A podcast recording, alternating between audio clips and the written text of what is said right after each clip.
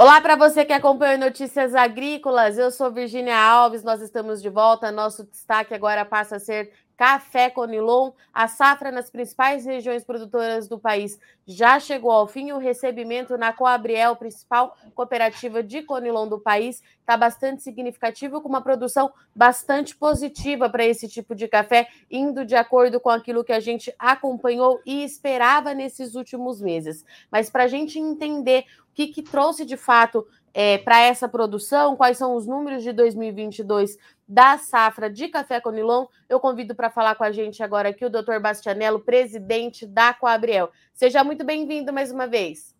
Bom dia, Virginia, obrigado. E em se tratando de safra 2021-22, podemos dizer que eu acho que foi um, uma produção satisfatória, estava dentro do esperado, dentro da nossa expectativa e já chegamos ao final da safra, né? então é um marco importante para nós. Alguns produtores pontualmente podem estar colhendo ainda, mas nós já damos a safra como encerrada em 2022.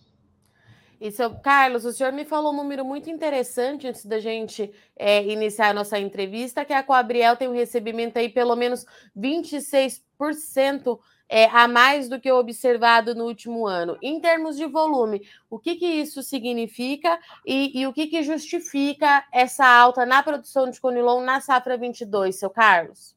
Então, é um número que a gente superou a nossa expectativa né, de, de recepção. Nós temos uma recepção 26% até agora superior a 2021 e eu atribuo isso ao período né, que nós tivemos 21, 22, com tempo, clima muito bom, chuva no momento certo, sol no momento certo, e a gente percebeu que o produtor também entendeu que o momento era oportuno e cuidou melhor das lavouras. Né? Com alta nos preços do café no ano passado, nesse período, nós estávamos com o café em plena alta. Né? Então, isso contribuiu muito para que o produtor entendesse, cuidasse melhor da lavoura. E aliado ao tempo também, que colaborou bastante, aí nós chegamos a esse incremento aí na safra de 2022. Então, eu atribuo isso uma colheita satisfatória, o produtor está satisfeito com o que produziu, todos eles pontuaram uma alta né, na, na, na colheita, então isso é muito importante para nós. É, e esse número de 26%, ele corresponde a quanto de saca, é, seu Carlos? Nós estamos com mais do que o ano passado, 400 mil sacas de café hoje, recebido hoje. Temos ainda expectativa de ter um número um pouco maior até o final do ano, né? mas são chegadas pontuais que vão acontecer nos armazéns da cooperativa. Até agora, nesse momento, nós estamos com 400 mil sacas de café a mais que o ano passado. No, acumulo, no acumulado da safra, a gente pode chegar a 2 milhões de sacas, seu Carlos? Essa é a nossa expectativa. Acredito que chegaremos sim. E, seu Carlos, falando um pouquinho nessa linha do tempo da produção de 2022, a gente observou, inclusive junto com a Coabriel, que há dois anos atrás, justamente isso, né? O produtor estava investindo menos na lavoura por conta dos preços de café praticados naquela época, mas pelo que o senhor está trazendo de atualização é, para a gente, o cenário mudou, o jogo virou para o produtor. É isso que justifica é, esse aumento na produção, é isso, seu Carlos? É, a gente percebeu no ano passado que o café, muito embora tenha melhorado de preço, os insumos também subiram, né? Isso impacta na, no custo de produção. Mas o produtor ele percebeu que valia a pena cuidar e a gente teve, teve essa, essa visão de que realmente valia a pena. Então, a, o produtor cuidou melhor e, e, mesmo com os insumos em alta, né, o preço do café acabou cobrindo esse, esse, essa alta nos insumos e o resultado foi isso daí, um cuidado melhor para as lavouras, tempo melhor também, tudo isso impactou para que produzisse mais. E qual que é a expectativa para a qualidade dessa safra, seu Carlos? A gente vem observando aí, ano após ano, o Conilon se destacando também é, nesse mercado, alcançando pontuações aí bastante interessantes para o café. E para 2022, como é que fica em relação a isso? A nossa expectativa, Virginia, em relação a 2022 com relação à qualidade é muito boa. Quando a gente fala em café commodity, nós tivemos aí um, incremento de 6% em relação a 2021 no café tipo 7, tipo 6,7, tipo 6, tipo 5. Então, são cafés que a gente tem percebido que o produtor entendeu o recado, né, colheu o café no melhor momento e, e teve um incremento de melhoria da qualidade, sim. Quando a gente fala em cafés especiais, a gente tem observado, assim, pontualmente, né, mas temos produtores aí que têm investido em, em, em qualidade e a gente acredita que esse ano também nós teremos aí cafés com pontuações bem altas no Conilão. Então, assim, por enquanto a expectativa, já estamos recebendo as amostras de café para, para o concurso que nós realizaremos agora, estaremos premiando em outubro, né? Mas a expectativa é muito boa, já temos um número significativo de amostras e as qualidades que têm chegado com relação a cafés especiais são muito boas, são muito positivas. E como é que fica esse mercado para o produtor de Conilon e Conilon especial, é, seu Bastianello? A gente tem observado uma procura por esse café. Como é que tem sido a resposta da ponta consumidora? O propósito maior, né, Virginia, é a gente melhorar o, o café, a qualidade do café como um todo. Nós estamos empenhados nisso, né? Estamos recebendo assessorias e passando, repassando isso para o nosso cooperado porque o propósito maior é esse, é a gente subir a régua da qualidade do conilão. E precisamos fazer isso, sabe? E o café especial, ele tem crescido muito, né, o, o mercado desse café, muito embora no período de pandemia tivemos algumas situações adversas, mas agora nesse período pós-pandemia, a procura por esse café, ela volta a crescer. Então é necessário que a gente também trabalhe isso, né, até mesmo uma necessidade de demonstrar que existe um conilon de excelente qualidade. Nós temos, o ano passado, chegamos a pontuar 90 pontos em conilon, e isso para a gente é um feito histórico e muito importante, né, para demonstrar até mesmo para o consumidor que existe um conilon de especial qualidade. E quando a gente fala em consumidor, é, seu Carlos, a gente não pode deixar de mencionar que o Conilon ele está com uma participação muito significativa no mercado interno, suprindo aí a necessidade do café arábica, e pelo que a gente está vendo o andar desse mercado, esse pode ser mais um ano aí do Conilon com participação bastante significativa nesse mercado. Qual que é a expectativa da Coabriel é, de abastecimento para o mercado interno e principalmente quais são as oportunidades que esse mercado interno e que a indústria demandando mais do Conilon abre para os produtores? Eu diria que a gente está preparado para abastecer o mercado interno. Né? Temos trabalhado, e isso vem acontecendo gradativamente, ano a ano, com a, o blend do, do conilão arábica, e as indústrias, é, em questões especiais, têm aumentado essas misturas aí, mas a gente tem percebido que o nosso dever de casa aqui seria melhorar a qualidade do café para que a gente possa fornecer para as indústrias um café conilon de melhor qualidade. E assim a gente consegue também abastecer o mercado interno com mais tranquilidade. Isso acho que isso vem acontecendo e com tendências de melhorar, de aumentar esse fornecimento de conilon para o mercado interno. E claro que todo esse cenário acaba impactando bastante nas exportações do Conilon. É, seu Carlos, os números oficiais nos mostram isso e eu queria saber é, da Coabriel se isso gera alguma preocupação diante do mercado externo. Se o Brasil pode perder é, competitividade, espaço lá fora, pode perder esse market share que vocês vêm trabalhando nesses últimos anos. Como é que o senhor vê essa redução nos embarques? Pois é, Virginia, eu acho que você já até falou realmente o que a gente pensa. Na medida que a gente perde espaço no mercado externo, isso vai ficando ruim.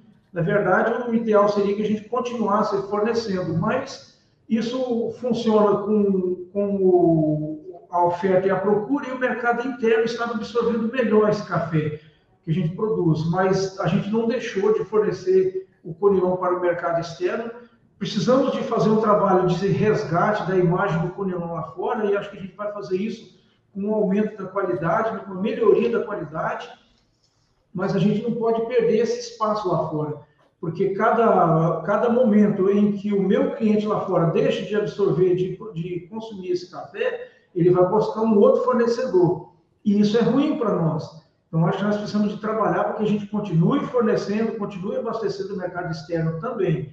E isso eu acredito que a gente vai fazer, assim, com uma certa tranquilidade, na medida que a gente conseguir melhorar a qualidade do nosso café. E esse resgate da imagem do Conilon lá fora, como um café de baixa qualidade, é necessário que a gente trabalhe muito forte isso para que a gente realmente consiga resgatar e trazer para o Conilon a imagem que ele merece. É, e seu Carlos, então, é, a, a, a estratégia para que a gente não perca de fato esses mercados é mostrar esse trabalho é, voltado para a qualidade, esses fatores sensoriais que o Conilon vem apresentando nesses últimos anos para o mercado externo comprador. É mais ou menos por aí? Eu entendo que é mais ou menos por aí, Virginia. Aliado a isso também, a gente precisa demonstrar a sustentabilidade do negócio, né? E a gente percebe que o produtor tem, tem entendido essa necessidade né, de fazer um trabalho social bacana, o ambiental, né? Precisamos cuidar do nosso meio ambiente e demonstrando que a gente realmente está fazendo o nosso dever de casa é, tem trabalhado muito forte isso, temos recebido consultoria, temos investido bastante, estamos colocando bastante energia porque realmente tem um produto com sustentabilidade. E seu Carlos, vamos falar um pouquinho agora de 2023. A gente sabe que vocês acabaram de finalizar uma safra, mas a outra já entra no radar e a gente tem observado aí questão climática pesando bastante para o café arábica, pelo menos. Eu quero entender como é que está para o Conilon. Se já é uma preocupação, a gente já viu a abertura de algumas floradas em algumas áreas. O que, que a gente precisa focar daqui para frente para 2023? É, realmente é uma preocupação e a gente tem conversado muito a respeito disso aqui. O que a gente tem observado, sabe, Virginia, são lavouras é, com algumas dificuldades de tratos culturais e a gente já tem a percepção de que para 2023 nós teremos uma safra menor do que nós tivemos em 2022. A gente tem orientado bastante o nosso produtor para que ele não deixe de fazer os tratos culturais. Isso é muito importante, mas a gente tem observado que realmente tem deixado a desejar. E a percepção que nós temos é que 2023 nós teremos uma safra bem menor que 2022. Mas isso por conta de clima ou por conta de tratos, seu Carlos? Eu acredito, eu diria, atribuiria as duas coisas. O clima também, né, nós já estamos desde maio sem que tivéssemos chuvas é, satisfatórias, né? Nós já estamos aqui há 90 dias sem chuva praticamente nenhuma. Ontem nós tivemos chuvas pontuais aqui na região, mas muito pouco também, uma quantidade muito pequena, que possivelmente vai acabar assanhando a pinha do café e possivelmente abrindo floradas. Temos visto algumas lavouras que têm abrido floradas pontuais, sabe? Não é geral, e sim bastante fraco. Então, a nossa expectativa de chuva aqui é para final de outubro. Então, nós temos aí mais de 30 dias ainda sem chuva e já, possivelmente, já passou o período florado do café. Então, isso gera preocupação, porque pode realmente trazer consequências com relação ao pegamento dessa florada, né? Mas, quem sabe, nesse percurso aí, cai uma chuvada boa aí, que venha estimular uma florada e a gente consiga atravessar o período. É importante pontuar que ainda temos água para trabalhar, né? o produtor está irrigando, mas a irrigação não substitui a chuva para essa finalidade. Ela mantém a planta vegetando, mas não atende todas as necessidades da planta e pode trazer realmente consequências para 2023. E sem chuva, o produtor não consegue fazer as aplicações também, né, seu Carlos? É, nós temos um trabalho, sabe, Virginia, na região aqui, principalmente Espírito Santo e Bahia, em que se trabalha muito com a fertirrigação. A, tá. a questão de, de adubação, a gente consegue até fazer, mas a planta mesmo assim não responde, porque ela depende da chuva, né? Mas não, não vai acontecer da forma que precisaria. E as aplicações manuais, né, são aplicações pontuais que os técnicos recomendam, mas que realmente impactam na produção. Seu Bastianello, eu agradeço muito a disponibilidade do senhor em conversar aqui mais uma vez com Notícias Agrícolas, é, por vir encerrar essa safra aqui com a gente, para a gente entender o que está acontecendo também para a produção de café com Nilon. Eu já deixo o convite aberto para o senhor voltar sempre que tiver alguma novidade, precisar passar algum recado importante para o mercado, para o produtor. O espaço está sempre aberto, Paco Gabriel. Muito obrigada, viu?